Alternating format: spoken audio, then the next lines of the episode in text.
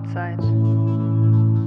Der Gravel Podcast mit Paul Voss und Caroline Schiff.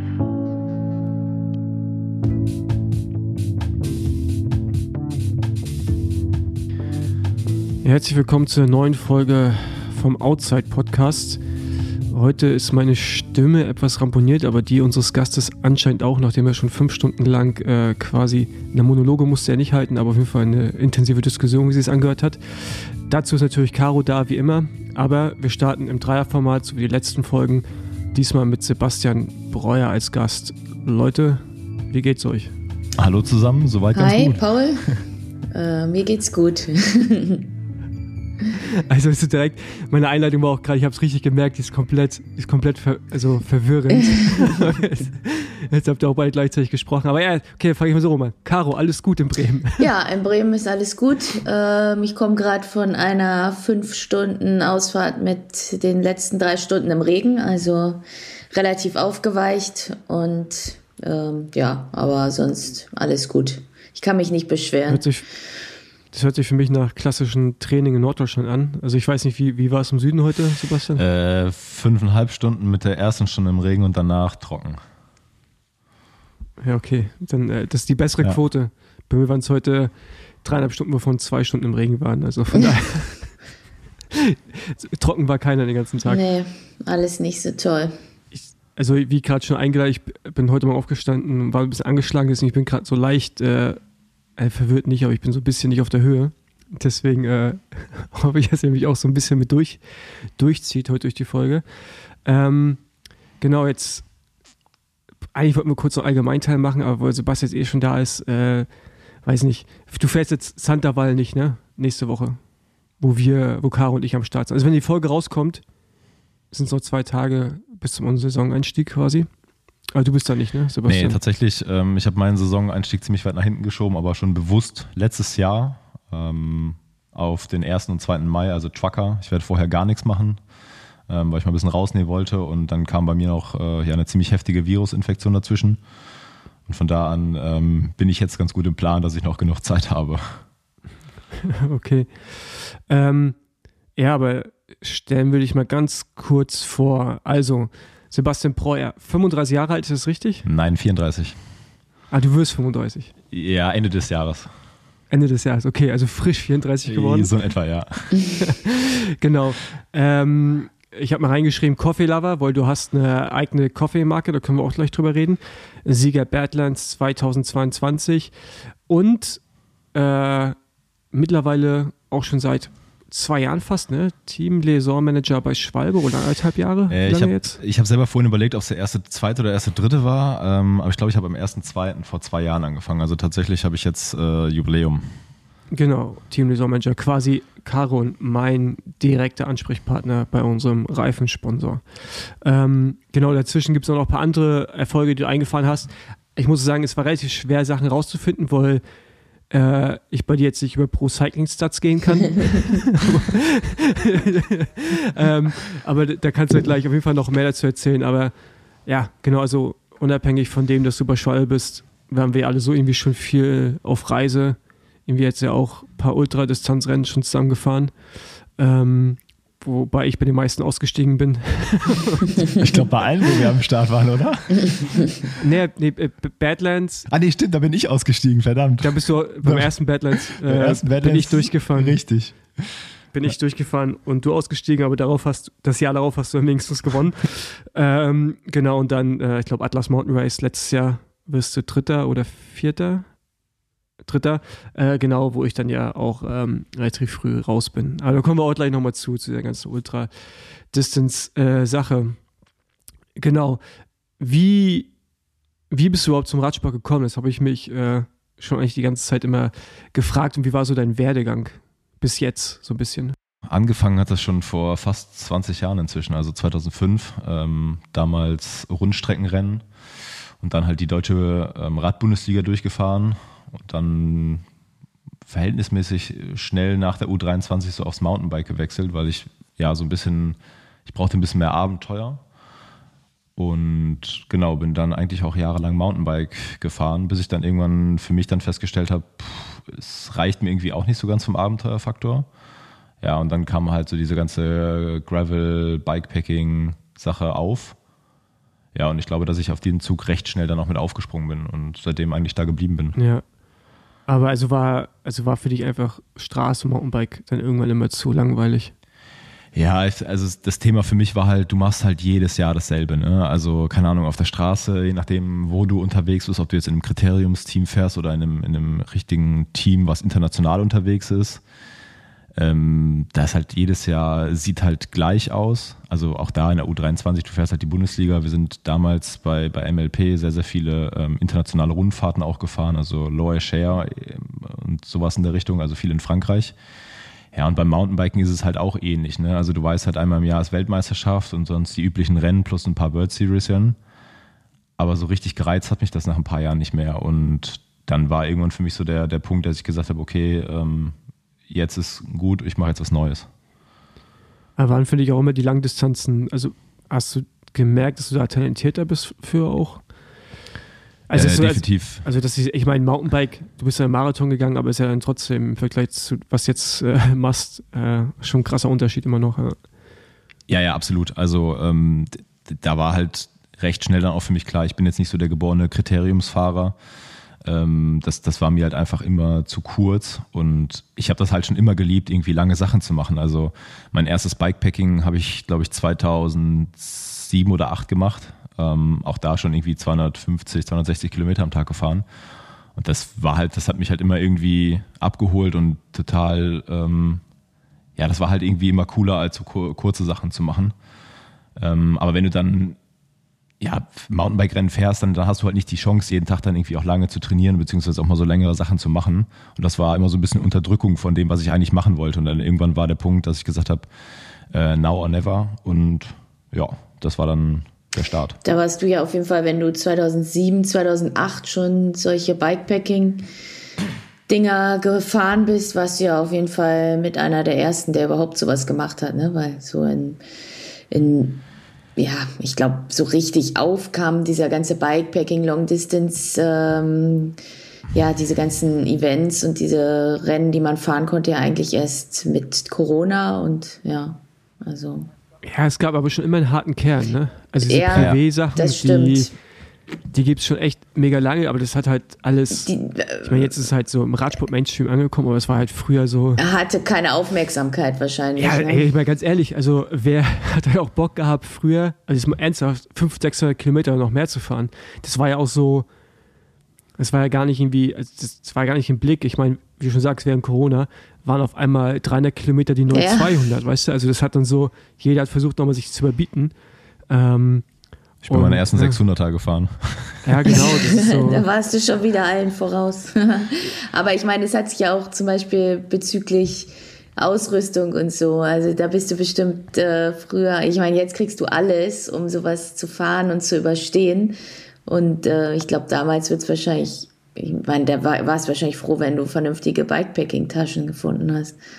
Ähm, nicht mal. Also gut, das war so eine Zeit, wo Bikepacking irgendwie noch Radreise mhm. hieß, so nach dem Motto. Also, ich glaube, äh, also das war halt überhaupt, das, das kannte man irgendwie so gar nicht, außer halt wirklich die richtig eingefleischten, die dann so, so Weltreisen oder sowas machen mit einem Trekkingbike oder sowas in der Richtung. Aber dass jemand irgendwie auf dem, also ich bin damals von, von Krefeld nach Hamburg und dann auch weiter zur Nordsee hochgefahren und bin dann, glaube ich, oben noch ein Straßenrennen gefahren und ähm, das, das war einfach irgendwie nach dem Abitur. Ich habe ähm, mir eine Unterhose in die Trikottasche hinten links gesteckt, eine Zahnbürste abgesägt und das war mein Equipment, womit ich losgefahren bin. Ähm, habe dann irgendwie unterwegs mir ein, ein, Hotelzimmer gesucht auf der Hälfte der Strecke, da bei den Dammer Bergen irgendwo. Ähm, aber das war halt, das, das war Genuss pur. Ne? Also ich, ich weiß gar nicht, ob ich, da war ich gerade 18 oder sowas. Ähm, meine erste eigene große, große Reise und ja, dann dann machst du halt dann, also du kommst da halt dann so rein, aber da war das noch nicht so, dass du irgendwie Taschen am Rad hattest oder irgendeinen anderen Spaß. Also ich kann mich damals noch erinnern, das war der allererste, äh, das erste Navigationssystem, was man, was man am Rad hatte. Äh, das, das ist zu der heutigen Technologie, die du da vorne am Lenker dranhängen hast, ein, ein, ein Quantensprung. Also. Ja, erinnere ich mich auch noch dran, wir hatten damals beim Team Milram, hatten wir Garmins, also ja, die, die, ersten, die, ersten, die hatten noch einen richtigen, der, der hat noch einen genau. Joystick. genau, das war genau der, ja. Also ich hatte, ich weiß noch, ich habe diese Zettel sogar noch, ähm, dass ich die, die Route, habe ich mir dann tatsächlich die, die, also Ja. jeden einzelnen Ort, wo ich halt durchgefahren bin, habe ich mir auf einen Zettel geschrieben und den einlaminiert, äh, weil ich dem halt dem Gerät nicht vertraut habe, so, das kann der doch nicht bis dahin mich navigieren. Das war so, also heutzutage denkst du dir so, also ich kann mir ja mittlerweile in meinem Device vorne die, die Notizen abspeichern. Aber damals war das irgendwie so, hast du noch wirklich einen Habe ausgedruckten ich aber Zettel auch dabei. gemacht. Also, Schön aufs Oberrohr geklebt Ja. und dann immer von Dorf zu Ja. Dorf gehangelt. Ja. Ja. also ich meine, das ist ja das gleiche wie, wenn wir mal aus Berlin nach Belgien gefahren sind zu den, zu den, zu den Rennen. Also klar, da gab es irgendwie auch schon Navis, aber man hat trotzdem auch bei ADAC oder wo auch immer dann irgendwie nochmal die Route trotzdem ausgedruckt und mit dabei gehabt. Via. Michelin wieder auslaufen. Oder genau, Michelin. ja. genau, ausgedruckt und dann geschaut. Also es ist schon, äh, ja, ist schon gut, dass es jetzt so Geräte gibt, Endgeräte, mit denen man das sehr gut machen kann. Ich Ja. weiß noch, in meiner, meiner ersten Saison, das war glaube ich U17, äh, da war das so, dieses Radnet-Portal gab es ja damals ja schon. Ich glaube, das ist auch seitdem unverändert. Kann sein, ja. und ähm, da, war, da weiß ich noch, da, das, das war halt alles Neuland und dann hat meine Mutter mich irgendwo zu, zu so einem Rennen Köln-Schulfrechen fahren wollen. Und ich habe dann die Adresse rausgesucht im Internet ähm, und habe die dann bei Via Michelin eingegeben, fünf Seiten Blatt Papier ausgedruckt, dann irgendwie nach Köln gefahren und dann festgestellt so, ja verdammt, das war jetzt äh, nicht die Adresse vom Rennen, sondern vom Veranstalter, die steht ja auch irgendwie im Radnet irgendwann drin und dann stand ich halt in irgendeinem Wohngebiet mitten in Köln, habe dieses Rennen Geil. verpasst. Ja, das war halt früher so, ne? Also heutzutage Ja. lachst du über so einen Quatsch, aber damals war das halt Standard. Aber ich finde es auch manchmal jetzt, auch weil es einem so einfach gemacht wird und allen Leuten so einfach gemacht wird, finde ich, kann halt jetzt jeder sowas machen. Und manchmal nervt mich das auch. Weil früher musstest du Ja, halt, da musstest du dich echt damit beschäftigen und irgendwie noch richtigen Aufwand betreiben. Und jetzt, ich meine, jetzt kann jeder äh, von A nach B fahren, weil so ein Gerät ablesen, das kriegt jeder hin. Ja, aber, aber da möchte ich eigentlich schon direkt äh, intervenieren, weil, da kommen wir vielleicht auch gleich zu, es ist eben nicht so einfach, so ein Gerät abzulesen und es ist auch nicht so einfach, sowas zu planen. Also, ich meine, da, da kann Sebastian viel mehr erzählen als ich. Äh, also, obwohl ich wahrscheinlich, ich habe mehr Fails als Sebastian. Deswegen, äh, Erfahrungsschatz wahrscheinlich äh, kommt auch in welche Richtung gleich. Aber so Bikepacking-Ding, gerade weil es so augenscheinlich einfach ist, ist es halt eben nicht. Ne? Diese ganzen, wann ist was offen, äh, sind die Straßen wirklich irgendwie zugänglich, ist es, ist es gefährlich, ist es nicht gefährlich. Das ist, äh, weil man das Gefühl hat, man kann überall hinfahren, denkt man, man kann wirklich einfach losfahren, aber du kommst schnell an den Punkt, wo du dann auch äh, nicht in Sackgassen landest, aber halt in Ortschaften, wo es einfach kein Wasser gibt, wo es, wo es kein Essen gibt, äh, wo es vielleicht ja, wo du denkst, da ist ein Hotel, da ist aber gar kein Hotel. All solche Dinge, ähm, dass man, dass man früher halt dadurch, dass man irgendwie so akribisch planen musste, einfach, glaube ich, besser aufgestellt war, als, als jetzt, wo man halt so, man vertraut halt Google Maps. Ja, das, da habe ich auch so ein Fail letzte Woche gehabt. Schön auf Mallorca Google Maps äh, schnellste Strecke eingegeben und dann irgendwann in den Schotterweg abgebogen. Da dachte ich noch, ah, okay, ein bisschen Schotter. Ich habe ja hier Tubeless 28er Reifen, geht schon. Und dann irgendwann wurden das riesige Steine und ähm, ja, dann war auch kein Zurück mehr. Dann bin ich immer weiter und bin dann echt nur noch, habe mein Rad getragen und mir schön meine Carbon-Schuhe kaputt gelaufen. Ey, du bist so viel auf Malle, dass du da nicht schon jeden Ja, Weg eigentlich kenne ich auch Also, jeden Weg und das hat mich auch dann noch doppelt geärgert, weil Jetzt kennt sie wirklich jeden. ja, den werde ich, also der ist fürs Gravelbike, glaube ich, ganz cool. Also dafür war es gut. Ja. Aber wo wir gerade eh schon dabei sind, was ist denn so bei dir der größte Fail bis jetzt gewesen, Sebastian? Also was Streckenplanung angeht oder wie auch immer, so in die Richtung. Mm, Streckenplanung ist es vielleicht gar nicht mal so, weil ähm, bis auf das Transcontinental Race damals ähm, sind die Strecken ja, weißt du selber, wie zum Beispiel Atlas Mountain Race, sind ja vorgegeben oder Badlands. Das heißt, äh, du lädst das Ding rüber.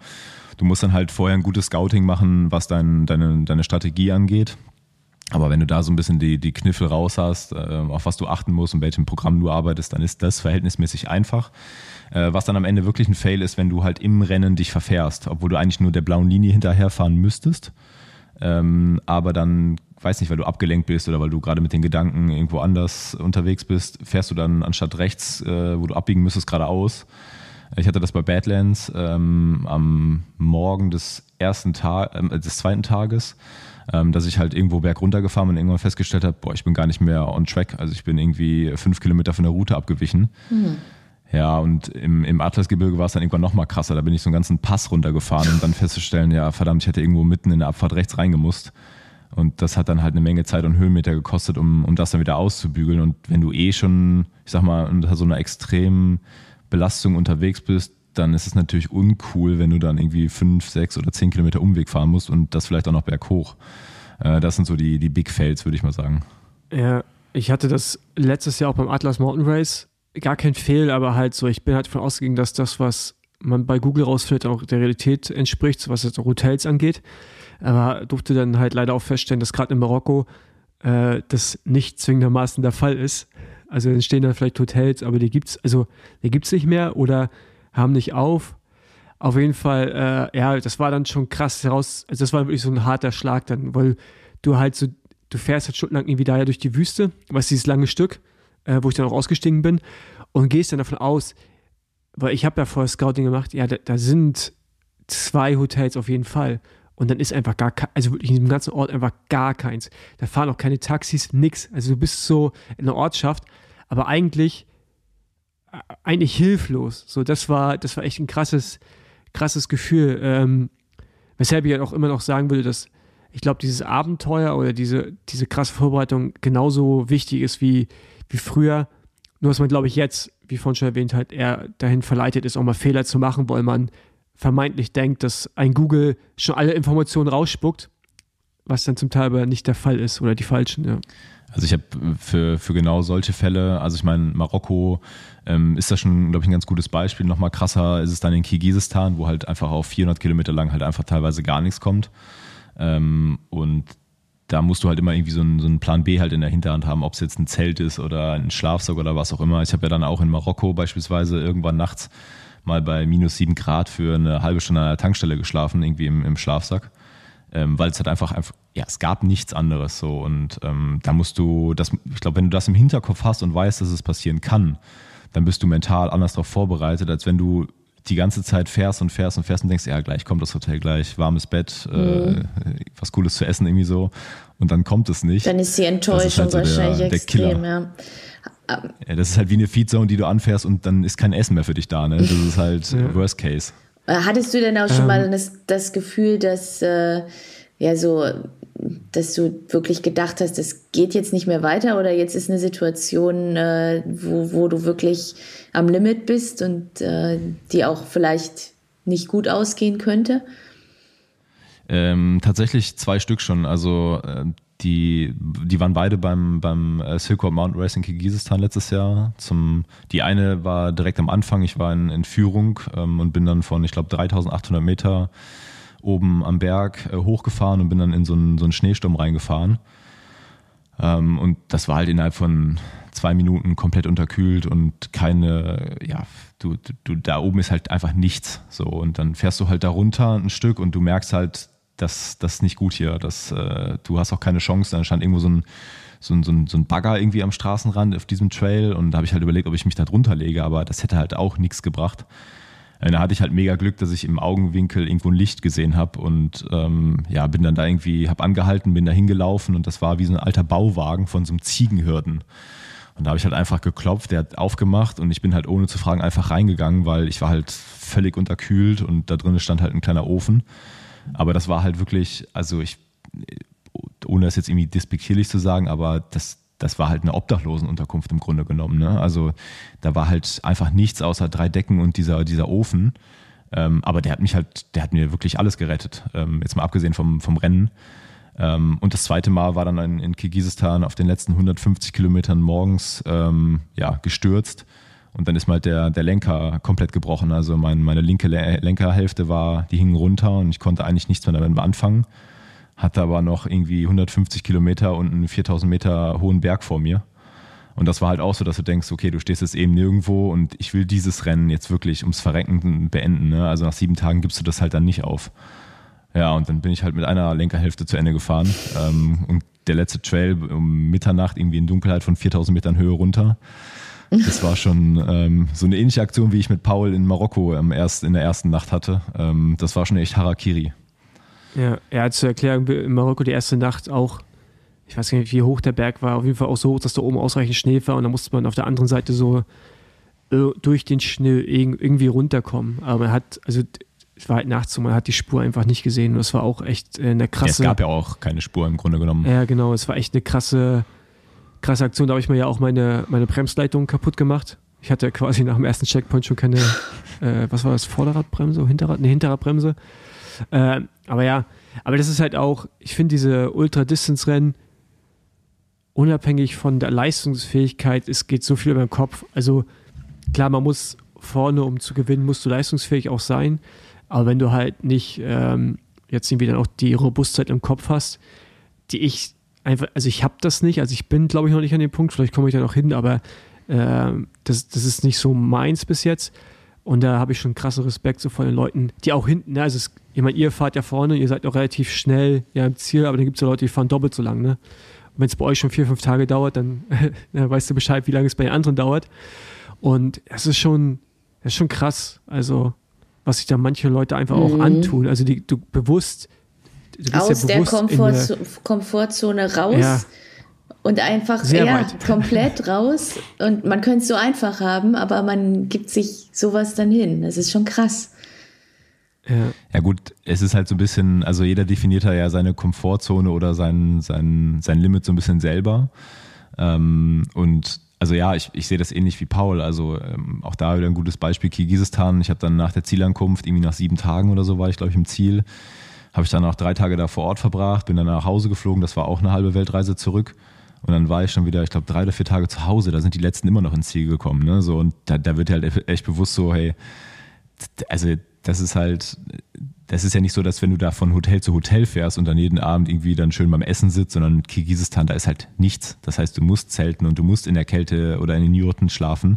Das heißt, das machen die zwei Wochen mhm. lang. Äh, das ist also unvorstellbar. Ja, aber ja. Was, was treibt dich da jetzt persönlich an? Also ich meine, du kannst jetzt nicht sagen, was die anderen Leute antreibt, aber was, wie, was ist das bei dir? Weil du begibst dich da immer in Gefahren, ähm, ja, hast eine Woche lang ein ja, vielleicht nicht gerade sehr, wie man es auch nimmt, aber in einer gewissen Weise auch kein angenehmes Leben.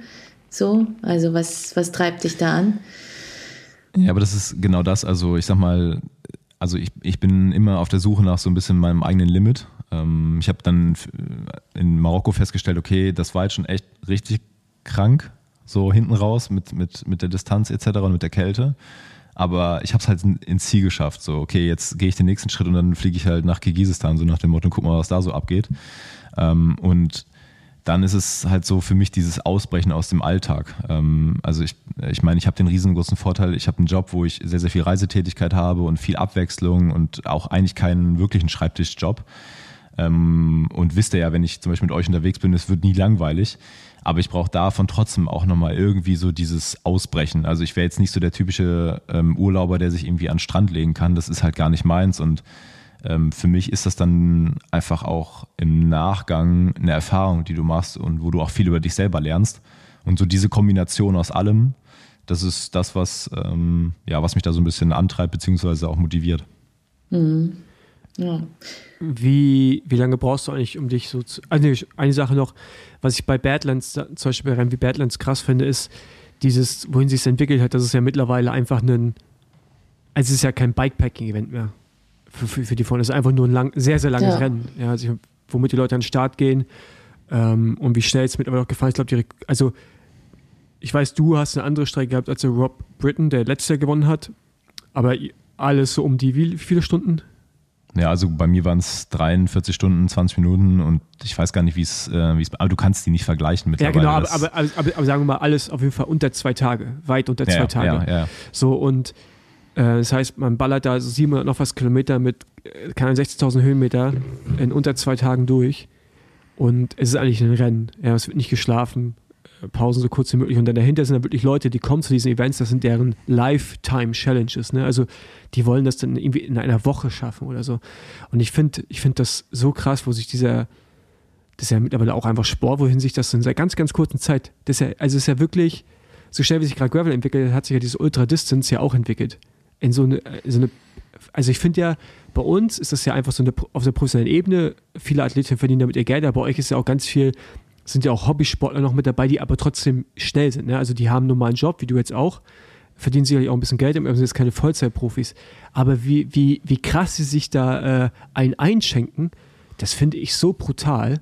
Also auch da wieder riesen Respekt und das ist, ist für mich manchmal so ein bisschen mindblowing, wie viele einfach in der Lage sind, so schnell das zu machen und auch ohne Schlaf. Ähm, hin zu meiner nächsten Frage, wie lange brauchst du, um dich zu erholen? Sei es sowas wie jetzt, ich denke mal, ähm, Atlas Mountain Race wird eine Weile gedauert, gedauert haben, aber das jetzt im Vergleich zu zum Beispiel Unbound. Nicht Unbound, äh, Badlands meine ich. Ähm, also das, das Witzige ist, auch dann nochmal auf diese Corona-Phase zurückzukommen, wo das erste Mal so diese 600 Kilometer, ähm, wo ich die gefahren bin, das war so, da hatte ich drei Tage lang danach, tat irgendwie alles weh und dann das nächste war dann ja schon im Grunde genommen Badlands und das war dann nochmal deutlich länger, auch von der Zeit her und da war es dann schon okay.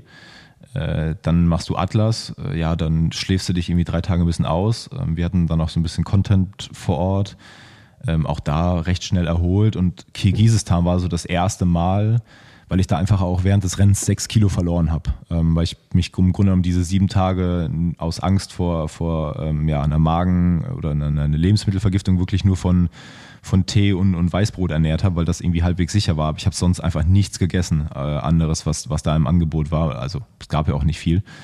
Ähm, und das war dann schon so eine Phase im Sommer, wo wo ich dann wirklich lang gebraucht habe. Also das waren dann auch schon wirklich vier, fünf, sechs Wochen. Deshalb bin ich auch zum Beispiel die, die Gravel-DM ja dann auch nicht gefahren ähm, und, und hatte dann auch bewusst so ein bisschen mit allem reduziert, weil das war dann schon so eine Substanz, die, die ich dann sehr, sehr, ähm, ja, wo ich dann das Bedürfnis hatte, die wirklich wieder reinzuholen, weil da fällt dir dann wirklich auch das Aufstehen morgens schwer. Du brauchst, in der Zeit habe ich dann echt wirklich viel Kaffee getrunken, ähm, was sicherlich auch nicht schlau war, aber ähm, das das hat schon gebraucht. Aber wenn ich jetzt zum Beispiel, ich sag mal, jetzt Trucker beispielsweise oder auch Unbound XL fahre, dann ist es meistens sogar so, dass ich am nächsten Tag schon wieder irgendwie 100, 120 Kilometer Radfahren gehe, ähm, weil es macht mir halt einfach Spaß. Also ich habe zum Beispiel auch den, den, den Sonntag da nach Unbound auch genutzt und, und bin mit Svenja noch eine super coole lange Runde gefahren. Das macht mir gar nichts mehr. Also das ist gar kein Thema. Ja, das, das habe ich nicht. Wir waren im Flugzeug. Also ich hab, Ja, nee, aber ich habe also hab auch schon eine gute Regeneration, aber es ist natürlich auf, auf was anderem basierend. Äh, aber jetzt so lange Dinge, also das auf den Kanaren, was ja gar nicht so krass hochintensiv war, aber halt bei mir ist ja wirklich so eine Nacht nicht schlafen. Also es ist gar nicht so das Bewegen, sondern wirklich eine Nacht nicht schlafen, die haut bei mir schon richtig, richtig rein. Also das merke ich, es ist, äh, ist krass. Also ich meine, ich bin jetzt auch noch ein bisschen älter, vielleicht hat das damit auch was zu tun. Ähm, aber das verkrafte ich nicht mehr so gut. Das, das merke ich schon. ja. ähm, genau, also warum Ultra Distance hatten wir dann jetzt ja mal quasi geklärt. Erzähl uns mal ganz kurz was, oder nicht ganz kurz, erzähl uns mal was zu deiner, zu deiner Kaffee-Liebe. Ich meine, da hast du ja eigentlich mit Caro hier die richtige Ansprechpartnerin. Ich war jetzt ja auch, wann war ich im, am Mittwoch war ich in äh, Bremen. Ja, genau. Durfte auch nicht mal in den Genuss kommen. Und ähm, also Caro hat mir dann Kaffee gemacht. und äh, genau, wie, wie kam es dazu, dass du deine eigene Marke an den Start gebracht hast? Ähm, es war zu so einer Zeit, da war ich auch noch nicht bei Schwalbe angestellt, ähm, wo ich immer so ein bisschen so den Drang hatte, auch ein bisschen kreativ zu arbeiten. Und ähm, ja, das, so Kaffee war schon immer irgendwie, ähm, es hat mir immer irgendwie Spaß gemacht und dann kommt irgendwann dazu, okay, du musst dich damit beschäftigen, ähm, was auf einmal Webshop, Webseite, also diesen ganzen Kram, der halt dazugehört, den musst du halt machen und das auch so ein bisschen kreativ, ähm, ja, versuchen irgendwie zu vermarkten etc. Und das hat mich halt extrem gereizt. Und das habe ich dann so nebenher äh, mit meiner Frau aufgebaut und ähm, ja, seitdem läuft das. Also ich muss jetzt sagen, jetzt mit dem, mit dem Sport, auch gerade das letzte Jahr und, und der Job ist es halt, ich sag mal, ich hätte da sicherlich mehr machen können und müssen. Aber es ist halt einfach so ein bisschen liegen geblieben, weil halt auch mein Tag nur 24 Stunden hat. Aber ähm, das läuft solide ähm, vor sich hin und ist ähm, ja einfach auch aus dem Hobby entstanden. Mhm. Also ist jetzt äh ja, okay, also, also ist schon wirtschaftlich. Es ist jetzt nicht einfach nur so, so quasi so, ich mache ein bisschen Kaffee und stelle irgendwo hin, sondern es ist halt auch ein Business dahinter. Ja, ja, auf jeden Fall. Also ähm, klar, du, das fängt am Anfang an, dass du halt ein Gewerbe anmeldest ähm, und, und, dann nimmt das halt so seinen Lauf. Dann, äh, dann hast du auf einmal auch größere Abnehmer. Also wir haben zum Beispiel hier vor Ort ähm, den Edeka, der, der unseren Kaffee im Sortiment hat. Ein, zwei Arztpraxen, die den Kaffee ausschenken oder noch ein paar andere, ich sag mal, größere Abnehmer. Ähm, und da ist dann schon, also das ist jetzt nicht so, dass ich das einfach so, ja, pff, mal hier ein Kilo oder vielleicht mal da ein Kilo, da musst du schon ein bisschen, äh, ein bisschen mehr Arbeit auch reinstecken. Ähm, ich, wie gesagt, könnte noch mehr machen, aber ja, es ist halt einfach ein Zeit, Zeitproblem aktuell. Röstet ihr, also röstest du zu Hause? Wie läuft das? Nee, nee, also das war damals auch so ein, so ein Teil, also also so ein, wenn du, wenn du selber rösten willst, dann musst du natürlich die Hardware dafür haben. Und da muss man sagen, das ist damals äh, ohne irgendwelche Rücklagen oder so war das halt äh, nicht machbar, so ein, so ein Apparat kostet mal locker schnell 50.000 Euro. Ähm, und ja, da war halt am Anfang auch jetzt nicht so, dass ich mir das hätte jetzt zugetraut zu sagen, ich stelle mich jetzt hier hin und, und, und stelle so ein Ding ins Wohnzimmer und es riecht hier den ganzen Tag nach Kaffee. Ähm, und du musst halt auch super viel berücksichtigen in Deutschland bezüglich äh, Brandschutz etc. Also das war nie eine, nie eine Option. Und wir haben dann für uns einen Slot gefunden in der Rösterei, wo wir halt mit drinne sind. Und ähm, genau, seitdem läuft das so und haben da auch eine ziemlich durchgehend gute Qualität. Das heißt, da sind keine Schwankungen drinne. Haben jetzt über die Jahre immer so ein bisschen mehr unsere äh, Sorten auch reduziert, um, um einfach ähm, ja nicht so, ein, so eine Riesenauswahl zu haben. Und ähm, genau, und bei uns der Bikers Favorite, das ist so eine Mischung aus sehr, sehr hohem robuster Anteil, also 70-30 ähm, das, das ist so das, was wir machen, also einen sehr hohen Robustanteil mit einer guten Crema und ähm, starken schokoladigen Geschmack, also wenig fruchtig. Ähm, und darauf haben wir uns so ein bisschen spezialisiert und genau, das ist das, was wir eigentlich machen. Wie viele verschiedene Sorten habt ihr dann im Angebot? Vier aktuell, aber es wird weniger. Also das ist auch so eine Sache, weil du da natürlich dann auch gucken musst, äh, wo lagerst du das und, und das ist immer schwer einzuschätzen. Mal geht die eine, so also die eine Sorte geht immer gut und die anderen sind immer so ein bisschen äh, im Wechsel und da ist es dann irgendwann einfacher zu sagen, okay, wir spezialisieren uns zukünftig auf die eine Sorte ähm, und ähm, legen da unseren vollen Fokus drauf. Mhm. Okay. Wie trinkst du deinen Kaffee am liebsten? Ähm, ich bin Cortado-Fan oder Espresso, aber auch sehr gerne mal ein Cappuccino. Muss allerdings dazu sagen, wenn ich jetzt auf Reisen bin, ich meine, du hast es ja mitbekommen, ähm, auch sehr, sehr gerne Filterkaffee. Also ich probiere auch gerne mal irgendwelche neuen Methoden aus. Also ich habe mir jetzt gerade von, äh, von Stanley, da gibt es so ein äh, Pour Over, äh, ganz neu und den werde ich jetzt mal ausprobieren. Ähm, das ist, glaube ich, eine ganz coole Variante, aber auch sonst Aeropress oder ähm, Nanopress, alles Mögliche schon ausprobiert und immer mal was anderes. Oder wie auf Island, der Red Eye. Das war, der, ja, der war, war, echt super. gut. Der, der, der hat aber auch richtig reingehauen. so sind wir danach aber auch trainieren gefahren so. mit Red Eye. Ja.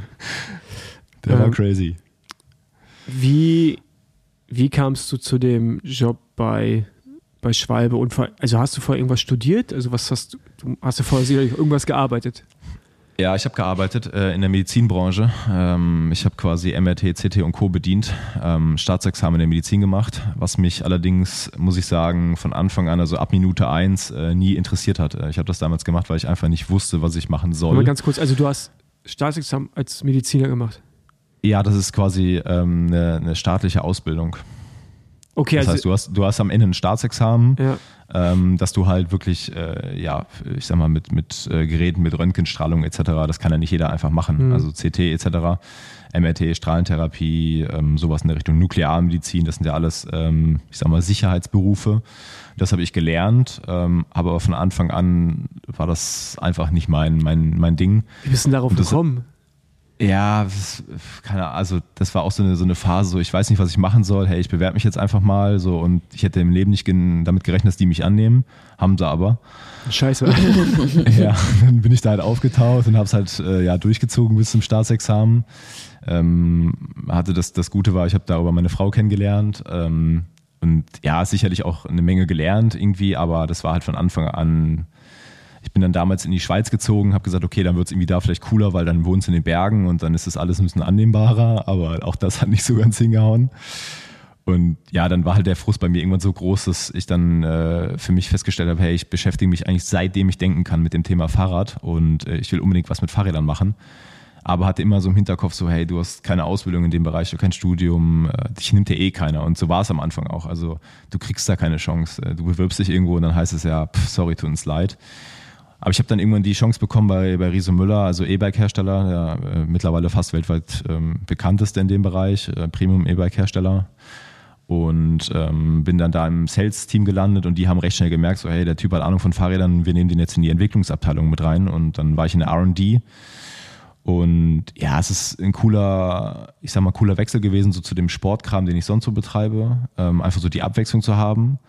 Aber irgendwann war es dann halt so, ja, ich würde schon ganz gerne irgendwas mit, mit Sport, äh, Radsportmäßig machen. Und mein sehr, sehr geschätzter Kollege Peter, den ihr ja beide kennt, ähm, der kam irgendwann um die Ecke und sagte zu mir so, hey, wir suchen hier bei Schwalbe einen Liaison-Manager, hast du nicht Bock? Und ähm, ich habe mich dann so ein bisschen dagegen gewehrt erstmal, weil es halt schon nochmal von hier zu Hause Bensheim eine, eine echte Entfernung ist auf der Landkarte habe mir dann trotzdem das Gewährungsgespräch irgendwie angehört und da wusste ich ja, okay, das ist, ist mein Traumjob. Also brauchen wir nicht weiter drüber reden, so ich, ich muss das machen und ähm, das ist es äh, seitdem an und es macht mir unheimlich viel Spaß und ist abwechslungsreich bis zum geht nicht mehr. Ja, äh, du, du, bist jetzt auf jeden Fall auch über die zwei Jahre gut reingewachsen, ne?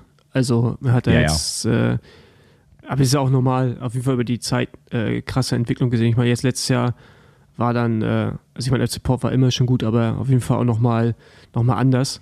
Und äh, genau. Also ich zumindest, also, ich zumindest mal bin auf jeden Fall auch happy, äh, jetzt irgendwie dann so einen Liaison-Manager auf Sponsorenseite zu haben, weil das Leben um einiges ja. einfacher macht. Also ich hätte. Gerade bei ja. so technischen Sachen. Ich ja. hätte auch nie gedacht, dass man so einen Support von seinem Reifensponsor kriegen kann. Also das ist schon, schon krass und ich glaube aber auch, dass es auf jeden Fall der Marke wirklich gut tut, ähm, weil eben dann viel Kompetenz dabei ist. Also wir wissen halt eben auch, was wir machen und warum wir welchen Reifen fahren und welchen Luftdruck. Ja, ich glaube auch, dass das gerade im, im Bereich Gravel, dass der immer noch sehr stiefmütterlich behandelt wird von vielen Firmen, äh, was, was Support angeht. Also jetzt nicht zwingendermaßen bei, bei meinem Partner, ich denke auch nicht bei Karos, aber äh, man merkt das schon noch.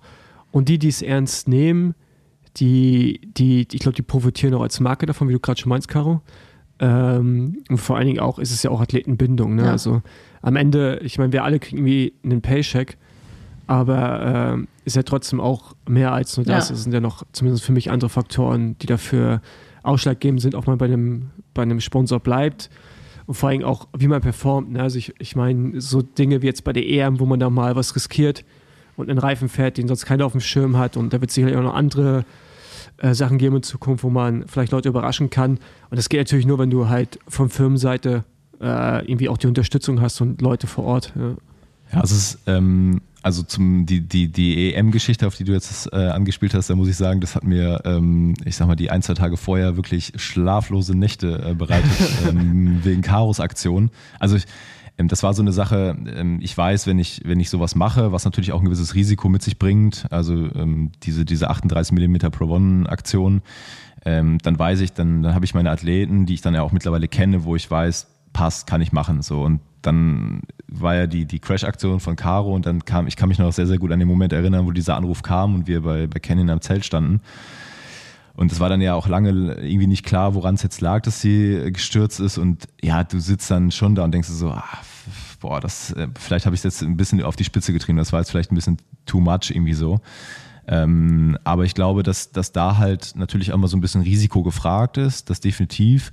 Und was, was ich für mich, glaube ich, fest oder was ich festgestellt habe, ist, dadurch, dass ich ja selber auch, ähm, ich sag mal, diese Rennen fahre, also ob es jetzt auch ein Unbound 200 ist, was wir vor zwei Jahren einmal zusammengefahren sind, ähm, das sind so Erfahrungen, die, die brauche ich halt, um, um solche Entscheidungen halt auch zu treffen. Ne? Und ähm, ich selber bin den, bin den Reifen ja bei der EM auch gefahren, einfach weil ich für mich immer die, die Frage stelle, kann man das machen oder würde ich das selber machen? Also bringt mir das wirklich einen Vorteil oder ist das jetzt hier einfach nur Marketing-Shishi, so nach dem Motto? Und wenn ich für mich die Meinung habe, nee, das bringt mich weiter, mich als Athlet jetzt in dem Fall, dann kann ich das auch an, an die Athleten ähm, weitergeben, die ich betreue. Und ähm, so ist es eigentlich mit vielen Sachen. Also wir hatten im Triathlon letztes Jahr so ein paar Aktionen oder jetzt auch mit Canyon SRAM, wo ich sehr, sehr eng mit zusammenarbeite. Ähm, und wenn natürlich dann am Ende die, die Erfolge äh, da rumkommen, dann muss ich sagen, mittlerweile äh, ist das für mich eigentlich noch viel, viel wichtiger als meine eigenen Erfolge, weil das ist schon irgendwie auch ein cooles Gefühl, auch wenn du weißt, du bist jetzt nicht der, der, der Fahrradherstellerpartner, sondern du bist in Anführungsstrichen nur der Reifen aber du hast trotzdem diese fünf oder zehn Prozent zu diesem Erfolg vielleicht beigetragen. Und das muss ich sagen, ist ein, ist, ähm, ja, ein mega Gefühl. Ja, du sagst ja auch gerade ja. nur der Reifen, aber also ich bin der Meinung, der das Reifen ist mit der eben. Also Sachen, ja. Äh, ja. Reifen ist so wichtig. Ja. Äh, aber also es, es, es, das ist ja wahrscheinlich genau das Thema, dass es im, im Gesamtkontext noch total unterschätzt wird. Also ich meine, äh, wir reden manchmal über, über die verrücktesten Sachen, ob es jetzt darum geht, dass wir ausrechnen, äh, wie viel Reifenluftdruck ähm, wir morgens in den Reifen reinfüllen, damit der mittags in der Wechselzone, wenn die Athleten aufs Fahrrad beim Triathlon springen, dass er dann den entsprechenden Reifenluftdruck hat und nicht morgens beim Aufpumpen. Ähm, oder jetzt mit Island, äh, all so ein Kram, dass wir auf einmal auf dem 50er äh, Overland unterwegs sind, der bis dahin so ein bisschen als Bikepacking-Reifen äh, ja, gegolten hat. Ähm, das sind so diese Sachen, die halt äh, meinen Job auch äh, mega kreativ und vielfältig machen. Aber halt auch den entsprechenden Stress mit sich bringen. Ich glaube, einige fragen sich wahrscheinlich, was ein Team Liaison Manager ist. Magst du mal ganz kurz erklären, was eigentlich genau, also was die Berufsbezeichnung ist und mit welchen Leuten du zum Beispiel auch zusammenarbeitest? Du hast gerade schon Canyon Swam erwähnt. Genau, also Liaison Manager ist ja erstmal so dieses äh, französische Wort äh, Liaison Beziehung ähm, und das ist eigentlich genau das, was es im Ende beschreibt. Also ich kümmere mich im, um die Beziehung zu den Athleten, die bei Schwalbe unter Vertrag sind. Ähm, natürlich meistens, weil ich an die Technik angegliedert bin, also von technischerseits, aber trotzdem stehe ich auch für alles andere zur Verfügung, ähm, was, so, was so ansteht. Genau, und das mache ich in den Bereichen Straßenradsport, äh, Gravel, Triathlon, Beach Race und im Winter noch ein bisschen Cross. Also das heißt, äh, bei mir gibt es eigentlich volles Jahr Action. Ähm, genau, und ja, so die bekanntesten Athleten ähm, auf der Straße jetzt, mein, ich sag mal, größtes Projekt ist eigentlich Canyon Swam oder auch Tudor Uno X. Äh, bei den Triathleten ist, glaube ich, das beste Beispiel Kona Triple Podium bei den Frauen, Lucy Charles Barclay, Laura Philipp äh, und Anne Haug. Ähm, ja, das sind so, das sind so die Namen, ähm, mit denen ich dann da zusammenarbeite und halt im, im, im Gravel halt mit euch beiden, mit den Holländern. Ähm, genau, das sind alles so die, die Sachen, die ich da betreue. Ja, ähm, was war für dich so bis jetzt die größte Herausforderung in dem Job? Also jetzt, ähm, mm. sei es irgendeine Situation oder äh, keine Ahnung. Also ich kann mir vorstellen, dass man manchmal auch Diskussionen führen muss, Leute davon überzeugen. Also jetzt, ich glaube, bei uns ist es relativ einfach, aber ich kann mir bei Teammechanikern oder Teamverantwortlichen vorstellen, dass es da eventuell schwieriger ist, wo die ja sich selber auf dem Rad sitzen. Also ich meine, wenn du uns einen Reifen gibst, also ne, das ist nochmal eine andere Ebene. Ja. Ja, das ist halt der Vorteil. Ich meine, wir zwei, wir können dann auf Augenhöhe miteinander äh, kommunizieren, weil, wie gesagt, wir sind beide irgendwie zusammen vielleicht den Recon abgefahren oder ich weiß halt ungefähr, was du brauchst und, und ähm, das ist dann super easy. Ähm, und da muss dazu sagen, dass der Gravel-Sport sowie auch der Triathlon ähm, super fortschrittlich sind, ähm, was man vom Straßenradsport halt gar nicht behaupten kann. Also ähm, das ist sehr, sehr konservativ. Also das zählt jetzt nicht für Canyon Swam, weil auch da ähm, gerade der Frauenradsport ähm, der, der entwickelt sich gerade extrem weit nach vorne und ähm, das, da sind die Leute noch wirklich sehr, sehr offen. Ähm, auf der Straße sieht das dann manchmal ein bisschen anders aus und hast du dann schon äh, manchmal ein bisschen härteren Stand. Aber sonst, ja, also heraus oder ich sag mal, risky Situationen. Ich würde sagen, die Aktion, wie gesagt, mit Caro, die, die hat mich äh, nachhaltig äh, damals. Ja, gut, ähm, aber, aber da, da, möchte ich nochmal, ne, auch, auch wegen, wegen Caro, jetzt gar nicht wegen dir, aber das hat halt nichts mit dem Reifen zu tun gehabt. Ne? Das wäre halt mit jedem, die Situation da, also ich meine, wir waren ja beide dabei. Ja. Das, das, das, das wäre. kein Reifenproblem. Das, also Genau, es war nicht der Reifen. Das war, da war ein anderes Problem, aber nicht der Reifen. Von daher. Ja, genau, aber das äh, ist aber der, genau der Punkt. Dass, ähm, also wie gesagt, ich hatte den Anruf, ähm, ich glaube, ich stand damals neben Sascha, also ähm, der, der Mitarbeiter von Canyon, äh, den du ja da angerufen hattest und mitgeteilt, hier, äh, Caro ist gestürzt ähm, ich stand halt daneben und habe diesen, diesen Anruf halt nur mitbekommen und dachte mir so, ach, verdammt, das ist jetzt irgendwie so, in dem Moment sind mir halt tausend Sachen durch den Kopf geflogen. Ja, und dann gab es ja auch eine längere Zeit dann, ich glaube, bis du mir abends irgendwie geschrieben hast, so hier Entwarnung lag nicht am Reifen, so nach dem Motto. Aber das waren halt so diese zwei Stunden, wo du dir dann halt wirklich Gedanken machst, so, boah, habe ich es jetzt übertrieben oder ähm, haben wir es auf die Spitze getrieben, etc. Ähm, und das sind halt schon die Situationen, weil ähm, so blöd es das auch anhört und ich war letztes Jahr bei der, bei der Tour de Suisse dabei und ich glaube, da ist ja allen auch bekannt, was da passiert ist. Ähm, und da gab es halt auch von, von anderen Seiten aus, ähm, oder hörst du ja öfter mal, dass Teams ja, Reifenprobleme haben. Also jetzt nicht von, von, von Schwalbe-Seite aus, aber halt von, von anderen mhm. Herstellern. Und das ist immer so, dass, dass ich sag mal, die, die für mich eigentlich die, die größte Sache, dass du, ähm, dass du die Athleten auf Material setzt wo ich aber wirklich, also zu 100 Prozent wissen will, dass es äh, sicher ist. So, das ist in meinem, meinem Job so, außer wie gesagt, wenn ich jetzt äh, mit irgendeiner Reifenwahl ein, krasses Risiko eingehe, im Sinne von jetzt, wie gesagt, mit dem 38er beispielsweise. Aber ähm, ja, das ist halt trotzdem ein sicherheitsrelevantes Bauteil dieser Reifen. Ne? Und ähm, das, das ist schon, schon ein Thema. Also das ist nicht ganz zu unterschätzen. Das hört sich immer so easy an, aber es ist nicht immer ganz so einfach. Nee, das, das, das glaube ich auch. Also wie du gerade sagst, es ist ein sicherheitsrelevantes Bauteil und ähm, ja, da kann Fehler auch ganz schnell mal richtig schief gehen.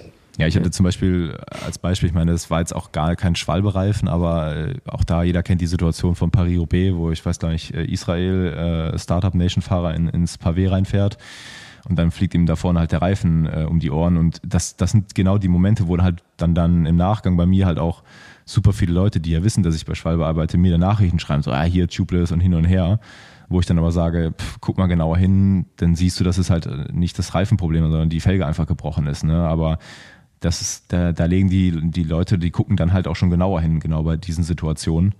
Ähm, und das Reifenthema ist ja seit ein, zwei Jahren generell immer so ein bisschen, bisschen schwierig, weil ja, es ist halt immer so das erste Bauteil, was halt für irgendwas verantwortlich gemacht wird.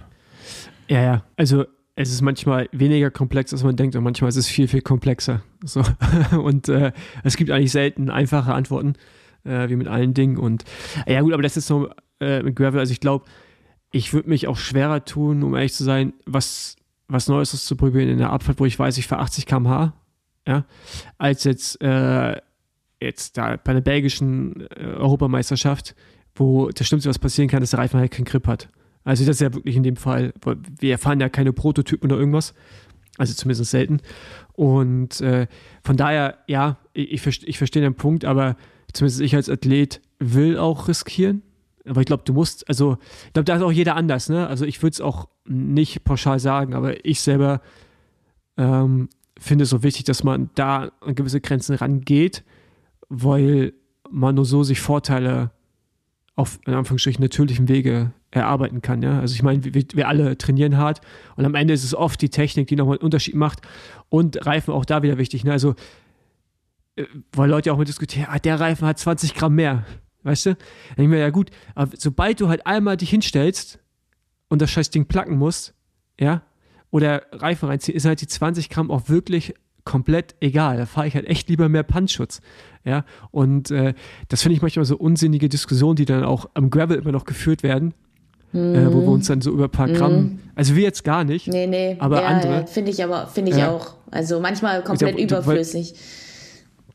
Ja, da ist halt, äh, ja. der Radsport ist und bleibt halt trotzdem eine konservative Sportart. Ne? Ja. Und da ist halt so das Ding von früher immer noch so, alles ist über Gewicht. Ähm, das ist halt super entscheidend.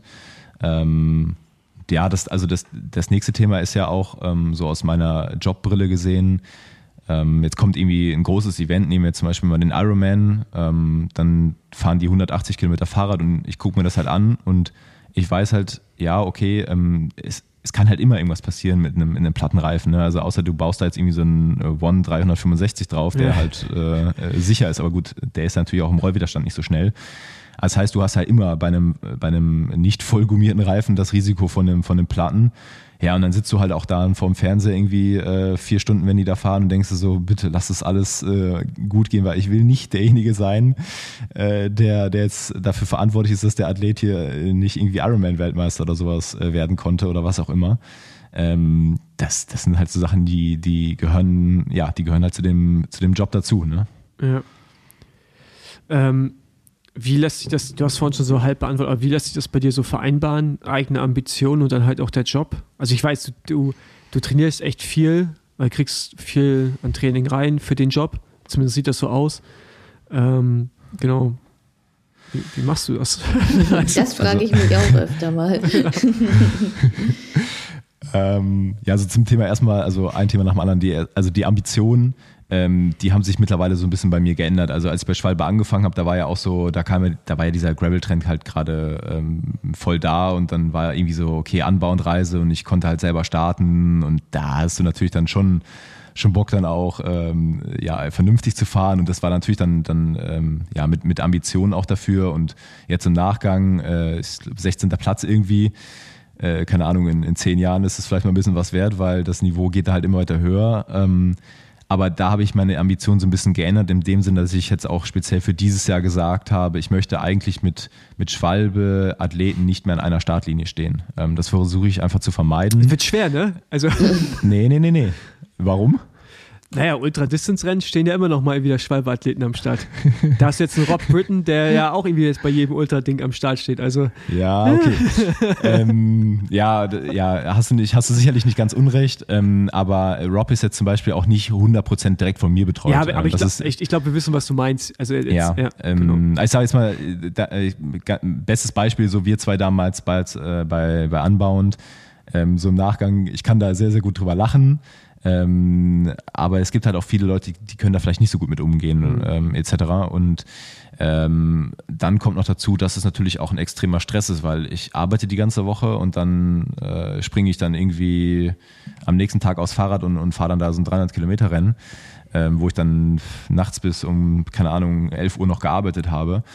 Ähm, das ist so eine Sache, die, die ist halt nicht nachhaltig, weil das, ich glaube, dabei gabelt es mich irgendwann auf.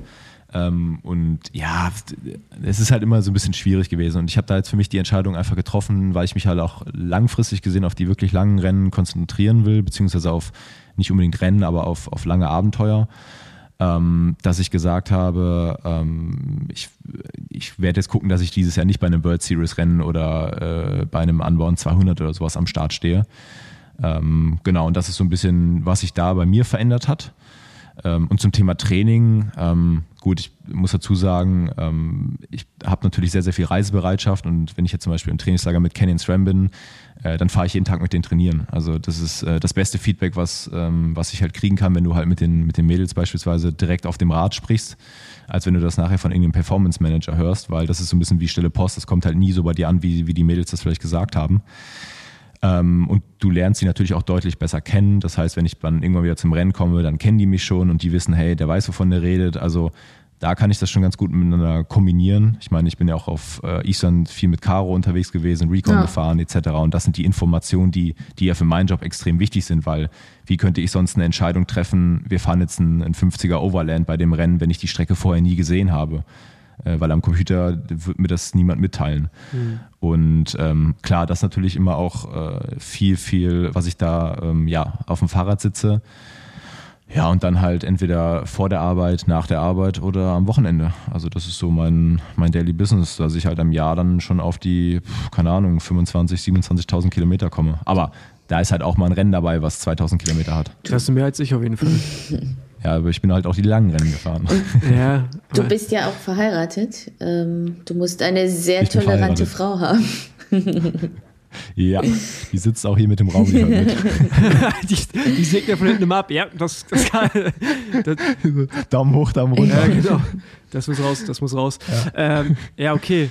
Ja, das ist aber echt viel. Ich wollte gerade fragen, wie viele Stunden du in der Woche fährst, aber das sind dann ja dann doch auch immer mindestens 20, ne? Oder um die 20. Ja, das kannst du, kannst du nie so sagen. Also, wie gesagt, du hast halt auch mal, mal ähm, Wochen, da ist es halt super stressig. Ähm, da, da, ist halt nicht viel mit, mit Radfahren angesagt, ne? Und dann gibt es aber auch wieder Phasen, ähm, wo, du, wo du ein bisschen mehr fahren kannst oder im Urlaub oder wie gesagt bei den, bei den langen Rennen.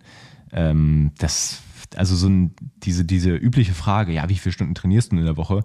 die kann ich nicht beantworten, weil das ist immer unterschiedlich. Also ich bin überwiegende Teils oder meistens ist es so, dass bei mir Dienstags Bürotag ist. Ähm, das heißt, wenn ich im Büro bin, dann mache ich irgendwann Feierabend und äh, sitze dann bei Schwalbe in der Werkstatt auf der Rolle und fahre irgendwie noch zwei, drei, vier Stunden Rolle äh, nach der Arbeit.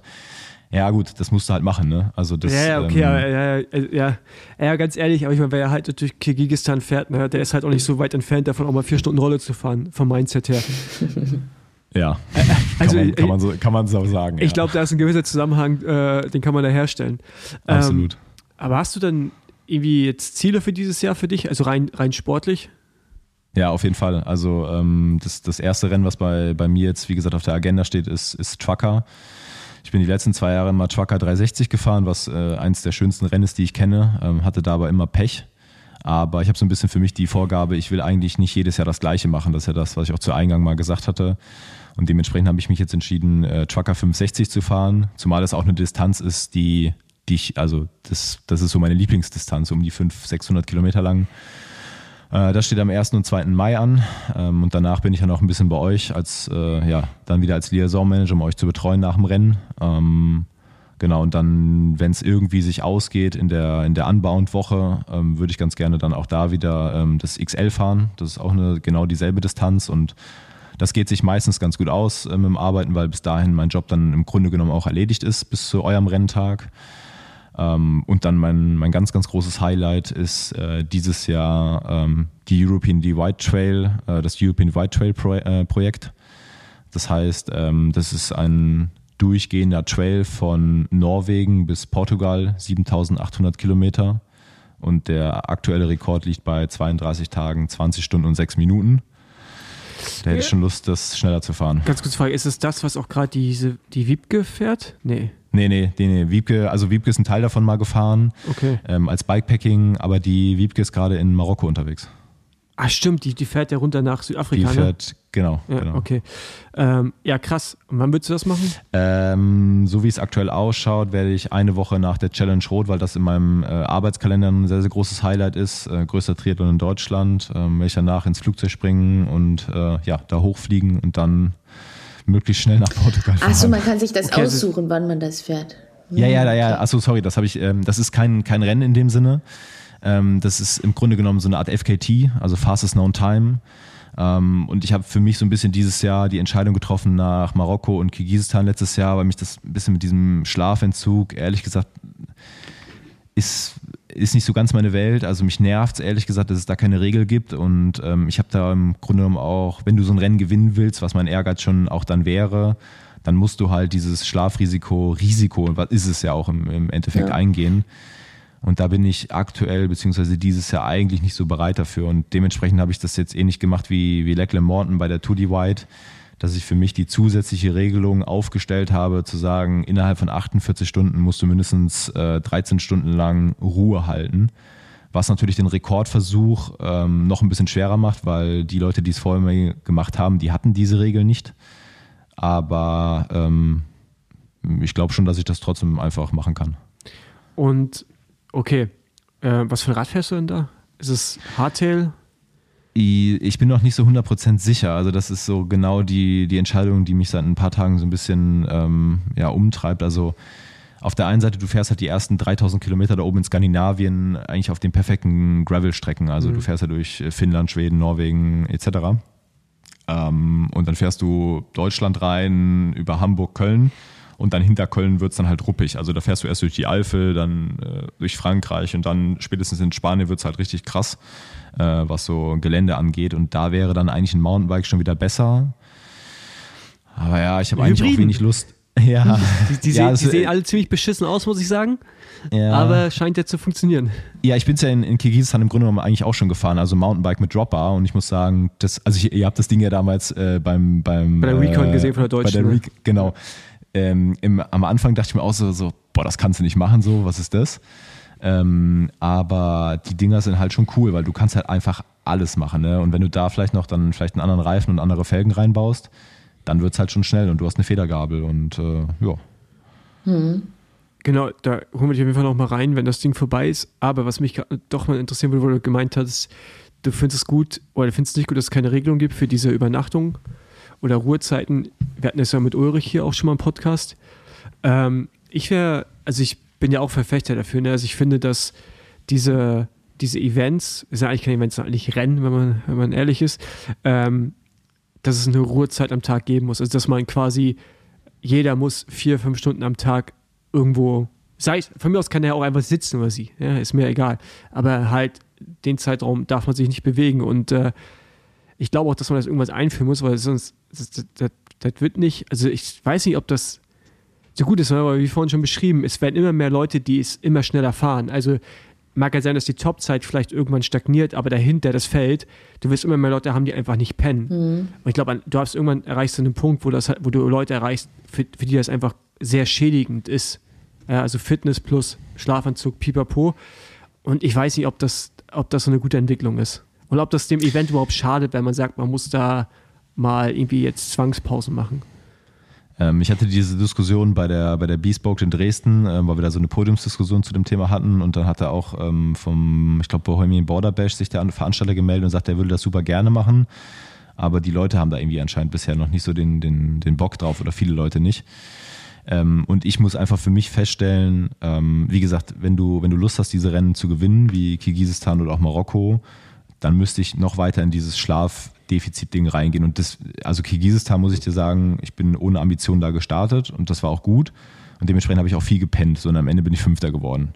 Ähm, aber ich weiß halt dann im Nachgang, hey, ich kann dieses Rennen auch gewinnen, aber wenn ich den Typen, der da vorne gewonnen hat, der hat in sieben Tagen, lass mich jetzt nicht lügen,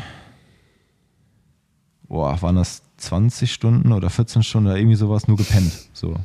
Also, wo du denkst, ey, das, das kann nicht, also das, das ist nicht gut. So, weder für deinen Körper noch ist es halt einfach gefährlich. Und es wird halt irgendwann der Moment kommen, wo das erste Rennen halt äh, melden muss, es tut uns leid, aber es ist halt jemand nachts irgendwie, ich meine, das gab es ja auch schon, das ist ja, äh, da gab es ja schon genug Fälle im Grunde genommen, ähm, aber wo es dann vielleicht auch mal am Ende einen ja. Todesfall geben wird. Und ähm, das kann halt auch mal so eine, so eine ganze Rennszene oder so einen, äh, diesen ganzen ähm, Trend, der da gerade aufkommt, mal komplett zerstören. So, und mhm. da sehe ich halt auch so ein bisschen die, die Verantwortung bei den, bei den Veranstaltern. Ich meine, ich kann mich jetzt auch nicht davon freimachen. Ich bin Badlands in einem Rutsch durchgefahren. Das waren auch 43 Stunden. Ja, okay, also ähm, vielleicht kann man Badlands sowas auch nochmal irgendwie so, also das ist ja irgendwie schon, ja, also ja, machbar, aber jetzt sowas wie Kirgisistan ähm, oder auch äh, Atlas Mountain Rise, wo es ja gar nicht unbedingt darum geht, dass man nicht schläft, sondern du erschöpfst deinen Körper so sehr, dass du halt eventuell, auch wenn du in den Schneesturm kommst, gar nicht mehr die innere, also gar nicht mehr die Energie hast, um auch dich dagegen zu wehren, ja, und auch gar nicht mehr klar genug denken könntest, um die richtige Entscheidung zu fällen. Es sind also ganz viele Punkte und äh, ich finde auch, also ich bin ja auch nicht immer dafür, dass man Leute bevormunden muss, aber da müssen halt die Veranstalter irgendwann auch mal Verantwortung übernehmen ähm, und, und dann so ja, so Regeln einfach festlegen. Ist mal wie im Gravel auch, ne? Der Sport äh, ja, entwickelt sich halt. Und äh, wie gesagt, so zu tun, als wenn das alles irgendwie noch so Grassroots-Events sind, wo, wo niemand hinkommt, um irgendwie competitive durch die Gegend zu fahren. Über den Punkt sind wir jetzt schon seit ein paar Jahren hinaus. Ja, und es ist ja auch so, also ähm, da kann ich dich vielleicht im Nachgang noch kurz mal, mal korrigieren. Also das sieht dann nach außen auch immer so aus, als wenn das, ähm, ich sag mal, die ersten fünf oder zehn, als wenn das irgendwelche Hobbyartisten sind, die da durch die Gegend nee, fahren. Also, das, das, das meine ich, als, aber, das, aber das sind keine Vollprofis. Nein, nein, ja, ja, nee, genau da will ich nicht widersprechen. Sind sie nämlich schon, weil das sind alles Leute, die mittlerweile auch, ich sag mal, nicht so schlechtes Geld mit diesem Sport verdienen. So, ähm, auch da kann ich mich jetzt auch nicht ganz von frei machen, bin ich ganz ehrlich, da stehe ich auch zu. Aber du hast einen Job. Ja, ja, genau. Aber ich, also ich sag mal jetzt mal. Ja, nein, nein, nein, nein, ich weiß, was du sagen willst. Ihr verdient damit Geld. Aber, genau. was, aber was meine Kernaussage war, ist es nicht so wie Caro und ich, die 24-7 diesen Sport betreiben. Klar, macht jeder, Caro ist noch Teil vom Radladen, aber sie müsste das nicht machen. Ich das müssten die anderen, aber würde ich jetzt mal meine Hand für uns vorlegen, auch nicht. Ja, okay, gut, dann, dann habe ich das, äh, dann habe ich das unterschätzt. Ich genau, jetzt, und das, das, ja. das, das, das, das wollte ich damit jetzt sagen. Also ähm, so, und da ist halt einfach der Punkt mittlerweile, dass es halt viel mehr geht als einfach nur den, diesen Ruhm, hey, ich habe jetzt hier irgendwie Silk Road Mountain Race gewonnen. Also ich kann zum Beispiel von mir sagen, der, der Sieg bei Badlands hat halt bei mir alles vollkommen verändert. So, ähm, und das hat halt im Nachgang halt auch eine, eine, eine riesen Auswirkung. So ähnlich wie, wie bei Caro, ja, gewinnt, äh, gewinnt anbauend. Und ich würde jetzt mal äh, behaupten, dein Leben war danach ein anderes, als es vorher war, oder? Ja, auf jeden Fall. Ja. So, und so ist es ja im Grunde genommen äh, da auch. Das heißt, es geht ja viel mehr als nur um, um, ich sag mal, diesen reinen Prestige, dass du jetzt irgendein Rennen gewonnen hast und eine goldene Tagine aus Marokko mit nach Hause nehmen kannst. Ähm, sondern äh, da, da geht es halt im, im, Endeffekt am Strich drunter, es geht um Geld. So, es geht um Geld und, und um Ruhm. Also, und da sind halt die Leute dann am Ende auch bereit, äh, einfach auch ein Risiko einzugehen, was, was in dieses Schlafding halt reingeht. Und so wie du sagst, du kannst irgendwann nicht mehr, wenn du so dermaßen übermüdet bist. Und das ist mehr als das übermüdet, was du hast, wenn du abends beim Netflixen einpennst. Ähm, da, da, da, kannst du keine rationalen Entscheidungen mehr treffen. Und ich habe da ein ganz krasses Erlebnis in, in Marokko gehabt und wo ich dann irgendwann für mich festgestellt habe, nee, das will ich nicht. Also das ist nicht mein, mein, mein Style, das hier so zu machen, weil ich habe auch Verantwortung meiner Frau gegenüber und habe ihr das auch zugesagt. Ähm, und die, die Regelung, die brauchen wir halt einfach, weil die Leute nicht alleine in der Lage sind, das einzuschätzen. Mhm. Finde ich auch schon krass, dass da noch nichts dergleichen irgendwie geregelt wurde, weil sonst sind wir immer alle ziemlich schnell mit irgendwelchen Regelungen. Ähm, ich meine, alles, was, was irgendwie äh, rund um die UCI ist, da gibt es tausende von Regelungen und ähm, da wird gerade, was sowas angeht, nichts getan. Und ich ja, gut, aber ist ja im Gravel auch so, ne? Also man hat sich ja zuerst auch gesträubt. Also das, die Freude war jetzt auch nicht unbedingt groß, als die Regularien eingeführt wurden. Aber Bikepacking ist ja nochmal eine ganz andere spezielle Szene. Also es sind, ähm, Also jetzt, die, die Spitze jetzt nicht, aber dahinter ist ja schon auch ein anderer Schlag von Menschen. Mhm. Ist gar nicht Ja, negativ klar. gemeint, aber das, das ist halt so, die haben, ich glaube, da haben wir, wir mit dem, was wir machen, auch gar keine Berührungspunkte. Also das ist so, das ist so ganz weit weg von dem, was wir eigentlich äh, da an Rennen veranstalten. Ja. Aber ich glaube, es ist so, wie du sagst, Sepp, ähm, es muss erst mal was passieren, bis dann der Aufschrei kommt und ja, dann wahrscheinlich. Naja, im Grunde genommen, wie gesagt, es ist ja schon genug passiert. Also ich glaube jetzt mittlerweile schon fast zehn Jahre her, aber der bekannteste von allen, Mike Hall, äh, der ist äh, wegen, wegen sowas halt ums Leben gekommen. Ne? Und ähm, dann gab es auch letztes Jahr einen Fall, irgendwie um Mitternacht irgendwie vom Wildschwein mit Wildschwein kollidiert oder irgendwie sowas und seitdem querschnittsgelähmt. Ich kenne jetzt nur die Hälfte der Geschichte, aber das sind halt alles solche Sachen, wo du denkst so, pff, oh, ähm, nee, das ist nicht, ich habe da keinen Bock drauf, ne? Und da, da will ich mich auch von distanzieren. Wie gesagt, ich kann mich da nur zur Hälfte von distanzieren, distanzieren, weil auch ich werde sicherlich Trucker 560 in einem Rutsch durchfahren. Gut, das wird 24 Stunden wahrscheinlich werden oder vielleicht einen kleinen Ticken mehr oder auch Badlands mit 43 Stunden. So, aber das, was da drüber hinausgeht, das ist halt dann, wo es dann wirklich heftig wird. Ne? Also Ja. Gut. Ja, haben wir eigentlich ein paar Themen äh, abgearbeitet, würde ich sagen. ähm, genau, wir holen dich auf jeden Fall gerne nochmal wieder rein, wenn deine, wie heißt es, Europe, die, Europe Trail, Trail Divide oder was? Nee, E- European Divide Trail ist aber European eigentlich Divide mehr, Trail. also auch da, Divide passt eigentlich nicht so ganz, weil das kommt ja, glaube ich, auch so ein bisschen aus diesem amerikanischen. Es ist eigentlich im Grunde genommen mehr so European, äh, ja, completed, ähm, Across. weil du fährst halt wirklich irgendwie durch elf Länder. Und ich glaube, das wird ein, wird ein Riesenerlebnis und ich habe unfassbar Dann Bock müsstest drauf. du ja eigentlich auch durch Bremen kommen, wenn du Hamburg-Köln fährst. Das ist eine gute Frage, aber dann könnten wir tatsächlich, ich dürfte zwar nicht in deinem Windschatten fahren, aber wir könnten Können wir zusammenfahren zusammenfahren. und du kannst auch einen Kaffee ja, abgreifen. also, ich glaube auch wenn Caro, ich, ich glaube auch wenn Caro vor dir fährt, äh, darf Habe man ich keinen Windschatten. Kann man, kann Haben man, wir auf Island kann man zu sich als Windschatten ausprobiert. Ja, ja. ja, das ist so. So, und bei euch geht es jetzt äh, quasi nach Spanien. Ihr seid auf dem Abflug äh, Richtung Süden. Genau, ich fliege morgen. Ich fliege aber, Boah. genau, aber ich fliege äh, über Palma und dann erst Barcelona. Weil Bremen-Barcelona ist erstmal eine doofe Verbindung und ich habe mein Gravelbike auch dort, was ich dann nutze. Genau. Und Paul fliegt, glaube ich, Mittwoch dann, ne? Genau, also ich, ich werde Dienstag entscheiden, ob ich ihn fliege. Also ich fliege auf jeden Fall nicht angeschlagen hin, weil das macht im Februar keinen Sinn. Nee. Also so wichtig. Das Rennen ist halt einfach nicht wichtig, also wichtig genug, um jetzt irgendwas da zu riskieren. Das, Aber es ist schon echt Ja. krass gesetzt auch, oder? Also ich habe die Startliste gesehen, dachte mir so, okay, es ist so im Europa, würde ich sagen, eigentlich fast alles, was irgendwie Rang und Namen hat, oder? Ja, es macht es in meinen Augen schon fast wieder ein bisschen unattraktiv, um ehrlich zu sein, weil ich finde es Hm. also so früh halt schon mit allen am Start stehen, alle sind heiß. Ähm, also ich zumindest wollte es eigentlich eher nutzen, so als so ein bisschen Abwechslung zum Training. Mhm. Äh, und das äh, artet jetzt ja eher aus zu einem wirklichen ernsthaften Wettkampf. Und ähm, nicht, dass mir jetzt die Erkältung äh, zum richtigen Zeitpunkt kommt. Ich würde natürlich trotzdem gerne rüberfliegen, wo ich auch schon relativ viel Geld ausgegeben habe für alles. Äh, aber ja, es ist schon, ist schon krass. Also ich finde Februar für Gravel momentan einfach noch viel zu früh, weil die wichtigen Rennen sind bei uns einfach erst im Mai und im Juni. ja. Also ich habe es auch so eigentlich wie du gesehen, ähm, Abwechslung zum Training und auch komplett aus dem Training heraus. Also ich werde äh, ja, ich werde jetzt noch die Woche auf Mallorca trainieren und dann das Rennen wirklich als Trainingsbelastung sehen. Aber trotzdem hat man ja irgendwie einen Anspruch an sich selbst und gerade wenn man mit Leuten am Start steht, die man die Saison über immer wieder trifft, will man natürlich nicht komplett ohne Form dastehen. Ja, Aber habt ihr für euch das Gefühl, dass so der, die, die, die Performance bzw. das Level im, im Gravel jetzt nochmal dieses Jahr hochgeht? Äh, ähm, Also gerade auch mit der, mit der, mit der Ansage so, ja, da sind jetzt schon alle irgendwie Scharren mit den Hufen, boah, endlich geht's los, wir können uns hier im Februar schon völlig auseinanderfahren und äh, let's give, äh, oder gib ihm. also Klingt ja so ein ich, bisschen ich so, denke, ne, bei den Frauen wird sich schon was tun.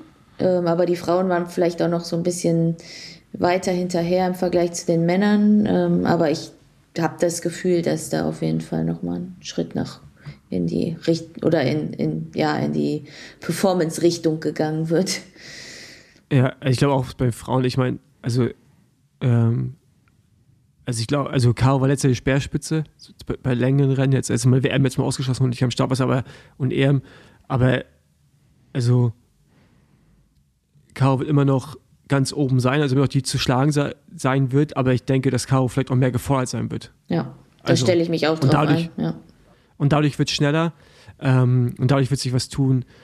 Bei uns glaube ich, ich glaube nicht, dass es, um echt zu sein, bei uns, also dass die, dass die Leistungsfähigkeit an Spitze, ja, wo, also ich weiß, dass ich besser nochmal bin als letztes Jahr, aber ich. Uhu. Ja, also, also, also das, jetzt wird spannend. Nein, also einfach nur, einfach nur Werte, ne? Also Radrennen ist noch was anderes. Aber ähm, ich glaube, dass wir in der Breite wird es stärker sein. Ich weiß aber auch aus Erfahrung, dass sehr viele sehr viel Lärm am Anfang machen. Und äh, es ist, also ja, es kommt auch viel aus der World Tour und äh, oftmals denken die, es ist einfacher, als es dann am Ende ist und sind dann schockiert, wie schwer es dann eigentlich ist, ja, und fallen dann so ein bisschen auf dem, auf dem Hintern. Ähm, ich sage nicht, dass es dies Jahr so sein wird, aber rein von den Namen, was könnte man denken, das Niveau wird noch um einige steigern, aber es wird nicht krasser als eine WM werden. Also WM war so Pinnacle, da muss halt dann wirklich auch eine Mathieu noch mit am Start stehen, und damit das noch mal härter wird, ja. Das, ja. das, das, wird nicht passieren. Und selbst wenn es passiert, aber es wird dann schwer. Ähm, und Bauen zu gewinnen, wird, es wird wieder um die gleichen Leute gehen. Also wir werden da die gleichen Leute vorne sehen, davon bin ich überzeugt. Und äh, es wird nicht unbedingt schneller, es wird einfach mehr Leute sein, die um den Sieg mitfahren, aber ich glaube nicht, dass wir noch schneller werden. Das glaube ich gerade jetzt nicht.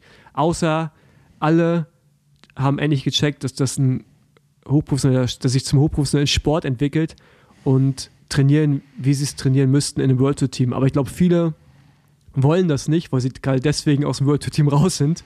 Und deswegen bezweifle ich, dass wir so einen riesen Sprung machen werden. Ja. Aber meinst du nicht auch, dass viele halt wirklich ähm, aus, dem, aus der World Tour rausgegangen sind, um Gravel zu machen, weil sie jetzt das Gefühl haben, so jetzt kannst du nochmal den Sprung wagen, um nochmal irgendwie so eine zweite Karriere aufzubauen und vielleicht auch noch ein bisschen Geld zu verdienen?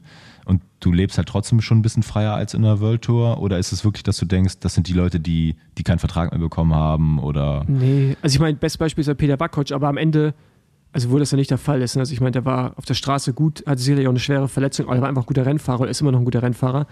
Aber wenn du, also ne, ich rede ja dann immer davon, versuchen bei der EM, bei der WM, um eine Medaille mitzufahren, ja, und sowas.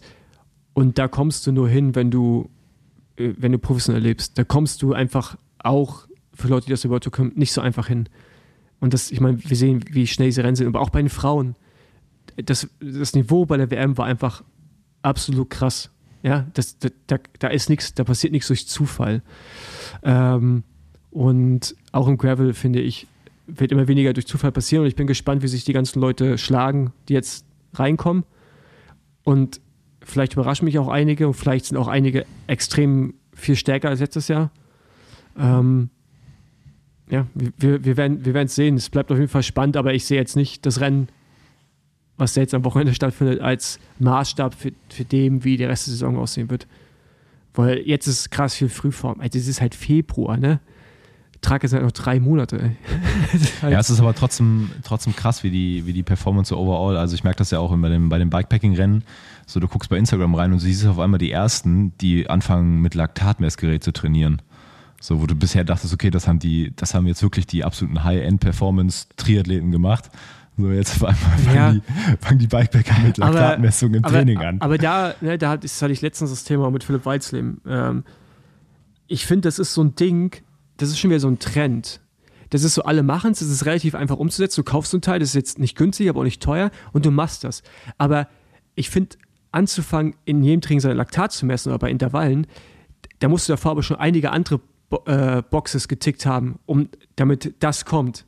Weißt du, ich meine? Also, es ist das, das, das sind, ich, in meinen Augen sind ganz viele andere Zwischenschritte vorher, bevor du an den Punkt kommst, dass das die letzte Stellschraube für dich ist.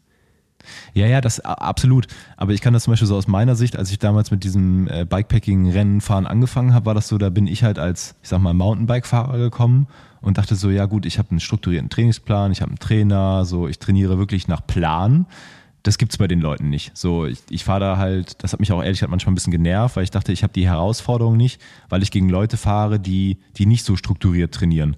Jetzt nach drei Jahren und nach vier Jahren denke ich mir so, ey, ich glaube, ich bin derjenige, der hier am, ich sag mal, am wenigsten mit solchen Sachen arbeitet. Also klar, ich habe auch meinen Trainingsplan, ich fahre auch meine Intervalle, ich, hab, ich bin im regelmäßigen Austausch mit meinem Trainer, aber ich habe noch nie Laktat im Training gemessen oder irgendeinen anderen Kram gemacht.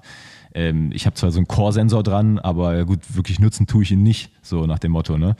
Ähm, alle anderen machen das um mich herum, habe ich so mittlerweile das Gefühl. Und das Niveau, merkst du ja, ist halt auf einmal krass hochgegangen. Also das, das kannst du ja beobachten. Ja, ich, meine, jetzt muss ich natürlich wissen, was die sonst so machen, ähm, aber ich würde jetzt mal diesen Zweifel in den Raum stellen, dass die alle noch nicht in den Punkt angekommen sind, wo das die letzte Stellschraube ist. Ja, sie haben zumindest keinen Liaison-Manager für Reifen. Also, also ich meine, also ich sehe ich seh natürlich auch den Mehrwert in, äh, in solchen Messgeräten und ich weiß auch, warum die das machen. Ähm, aber ja. Also, ja, aber das stimmt. Plötzlich ja siehst nicht. du überall dieses Laktatmessgerät in allen ich Stories. Ich weiß nicht, ob Caro das macht. Ich habe keins.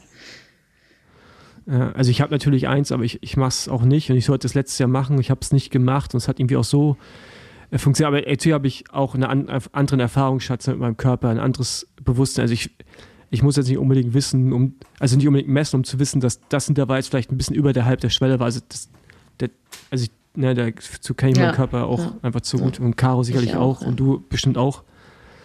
Ähm, aber ja, ich finde ja, das. Überleg, also ich finde ich, ich find das, find das extrem extrem witz. Also ich sehe es auch überall. Und, äh, und ich sehe es vor allem auch bei ganz vielen Leuten, wo ich halt auch weiß, einfach aus der Struktur, in der sich, äh, um, um welchem Umfeld sich bewegen, wo ich weiß, okay, also das ist jetzt aber ein paar Schritte übersprungen. so. ja. Ja. ja. Nur allein von dem ja. Gerät wäre es jetzt auch nicht schneller. Insofern. Ja. Ey, also mal gucken, ne? Vielleicht, wie gesagt, äh, stehen wir ja nächste Woche am Start und wir wissen gar nicht mehr, wo vorne und hinten ist, weil die ja alles irgendwie in Grund, in Grund und Boden gefahren wird. Äh, das kann gut sein. Äh, Holländer sind auch ganz gerne mal einfach sehr früh in Form, jetzt bei mir äh, gesagt im mein Rennen. So, kann gut sein. Iva, Berg, Iva trainiert jetzt mit meinem Coach. Der ist jetzt, Iva und ich haben jetzt den gleichen ja. Trainer. Also. Ich bin vorhin noch gefragt worden, wer ist der Coach von äh, Caro? Ich konnte das ehrlich gesagt nicht beantworten. Ich weiß das Kunde gar nicht. Hahn. Der ist äh, Holländer, ah, okay. der war bei Sunweb Frauentrainer. Ja, genau. Ja, und jetzt also hat, hat Iva jetzt einen Powermeter? Oder? Iva trainiert jetzt mit Plan strukturiert. Ja. Also ihr könnt euch warm anziehen. Oder du. Iva äh, zündet gerade die Endstufe, habe ja. ich gehört. Der ist jetzt auch, der hat glaube ich auch jetzt ein Apartment in Girona gemietet genau. für. Der meint auch so, ja, komm vorbei, dann, äh, dann, dann trainieren wir jetzt zusammen. Ich sage, nee, das geht jetzt leider nicht so. Die Anfragen habe ich von vielen Athleten im Moment, aber kann ich nicht machen. Aber der ist äh, motiviert. Er hat auch so wirklich bei den Beach Races so, ähm, wo die sich ja gerne mal alle auch im Winter verheizen, äh, hat der, glaube ich, echt ein paar Gänge zurückgestellt. Also ähm, der, ich glaube, dass der schon, schon nochmal wieder gut zurückkommt. Ja. ja, also bei dem ist tatsächlich, wenn, also jetzt letztes Jahr, ja, kann man glaube ich ein bisschen vergessen, bei ihm auch das Jahr zuvor äh, Überraschung. Aber wenn der gut trainiert, also wenn der strukturiert trainiert, dann bei dem kann man auf jeden Fall von ausgehen, dass der richtig schnell fahren wird. Vielleicht sollten ja. wir sagen, Iva Slick, äh, anbauend Gewinner von 2022. Für alle, die es nicht wissen. Achso, ja, genau, der, genau 2022 genau. anbauend ja. gewonnen. Und ich war, war sehr überrascht, als er mir letztes Jahr erzählt hat, dass er weder mit Powermeter noch mit einem Trainingsplan trainiert. Und der hat tatsächlich die, ähm, die Trainingspläne von seinem Vater bekommen. Also sein Vater war jetzt jahrelang sein mhm. Trainer. Ähm, und aber das geht auch mehr so bei ihm nach Gefühl und ähm, der ist da bisher sehr, sehr entspannt unterwegs gewesen. Also das, das heißt ja auch nicht, dass das nicht funktioniert. Ne? Also es hat ja auch Absolut zu, nicht. Es hat zu gewissen Absolut. Erfolgen äh, gereicht auch. Ähm, ist auch mal die Frage, ob dann Struktur, also ob jemand das auch braucht ja. Und damit klarkommt, ist dann wäre die andere Frage. Ähm, aber er wird sicherlich auf jeden Fall schneller fahren als letztes Jahr. Davon gehe ich jetzt mal fest aus. Das hoffen wir. Weil letztes Jahr ein bisschen zum Vergessen war, glaube ich, für ihn ja. zum Teil. Finde ich aber auch generell ein ganz interessantes Thema, zum Beispiel in Bezug auf deine Person. Also ich meine, du hast ja auch einen, einen Trainer gewechselt, ich glaube letztes Jahr, ne? Ja. Äh, du, Paul, sorry. Ähm, so, und du hast ja dann auch nochmal einen extremen Sprung gemacht. So, wo sind da die Unterschiede? Das heißt, ähm, ich meine, wie gesagt, du kennst deinen Körper seit Jahren. Aber ähm, das ist ja schon, was man, was man damit auch verändern kann, wenn man, wenn man sowas, diesen Schritt dann auch mal geht. Und der ist ja nicht ganz einfach, jetzt zu sagen, ich wechsle mal meinen Trainer, weil du, du gehst ja schon aus dem gewohnten, guten Umfeld auch raus. Ähm, das ist schon, schon echt ein Schritt. Also das, das ist zum Beispiel eine Sache, die, die finde ich super interessant, sowas auch mal zu hören. Ja gut, aber das, was du bei mir nicht vergessen darfst, ne? alle denken ja, okay, ich war auch mal Straßenprofi, aber ich war halt, meine letzte Saison war halt 2016. Und ich habe halt vier Jahre, habe ich keinen Profisport gemacht. Nee, noch mehr. Ähm, fast fünf Jahre. Und bin da erst wieder angefangen und du hast das, dazu bin ich auch noch alt. also im Verhältnis zu jetzt einem Iva und Jasper und so, die ja direkt aus Straßenbereich in Gravel reingehen, dazu noch jünger sind, ja besser adaptieren können noch und so. Äh, Glaube ich, die Erfahrung, aber ich musste halt erst von Jahr zu Jahr aufbauen. Der Sprung letztes Jahr kam einfach daraus, dass ich das erste Jahr, also erstmal das Jahr zuvor, Schicksalsschlag, ein krasser in der Familie, so, der mich ziemlich aus der Bahn geworfen hat. Äh, und dann ähm, hatte ich auch Corona, was mich sehr lange gekostet hat. Und also waren so ein paar Faktoren, irgendwelche Viren im Körper, wie auch immer, auf jeden Fall letztes Jahr gesund plus äh, strukturiert. Also mein, ich hatte 22.000 Kilometer, 23.000 Kilometer, also ist gar nicht viel. Und sicherlich mit dem, was ich trainiert habe, bin ich wahrscheinlich am besten gefahren von allen männlichen Fahrern. Also jetzt, wenn man so jetzt in der Weltspitze guckt, ich zähle mich jetzt schon zur Weltspitze mittlerweile. Und ähm, dann, äh, dann kam das einfach, das ist kein Hexenwerk. Also wenn du mal Training reinschaust, hast du nicht das Gefühl, dass irgendein Magic Training ist, aber so Consistency und äh, Stressmanagement, also vor allem Stressmanagement, das ist das Wichtigste bei mir. Weshalb ich auch immer wieder Rennen rausstreiche aus meinem Kalender. Ne? Also, weshalb ich dann gewisse Sachen auch nicht mache, weil das eigentlich das, das der wichtigste Faktor ist, erholt sein.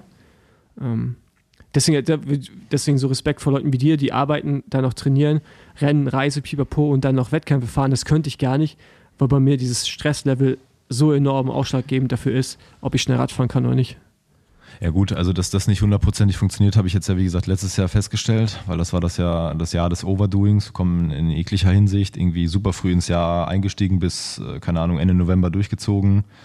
Ähm, plus Arbeit, plus den ganzen anderen Kram, äh, das Umzug, äh, Immobilie gekauft etc. Das sind alles so Sachen so, pff, keine Ahnung, wie ich das gemacht habe, aber äh, völlig behämmert im Grunde genommen, wo, wo du dann ja auch von, von Jahr zu Jahr daraus lernst. Also ja. das ist ja super wichtig. Ja, was ich ja für mich gesehen habe, also ich hatte vor einem Jahr gesagt, vor eineinhalb Jahren, okay, noch zwei Jahre auf dem Niveau. Weiß ja mittlerweile, dass, dass ich, also ich bin mir sicher, dass ich noch äh, mit diesem Jahr noch drei Jahre auf einem sehr hohen Niveau fahren kann, wenn nicht sogar noch länger, weil ich einfach gerade merke, ich werde einfach noch besser. Das ist einfach so. Ich bitte, ich bitte doch drum. Ja, ja, nein, aber das ist einfach so, man hat ja, man merkt ja so in seinem Körper, was passiert, wie Training anschlägt und so. Und äh, ich habe da jetzt gerade zum Glück noch keine Alterserscheinung, weil, wie alt bin ich jetzt? 37, ich war jetzt 38 dieses Jahr. Also, Alterserscheinung. Äh, ja, gut, aber irgendwann ist es ja so, du erholst ja, dich schlechter. Also, so, du brauchst mehr Intensitäten. Und da habe ich gerade Glück, dass es nicht so ist. Mhm. Und anscheinend habe ich doch ein bisschen Talent mitgebracht. Von mhm. daher funktioniert das nicht wie alles. Das glaube ich ja. auch.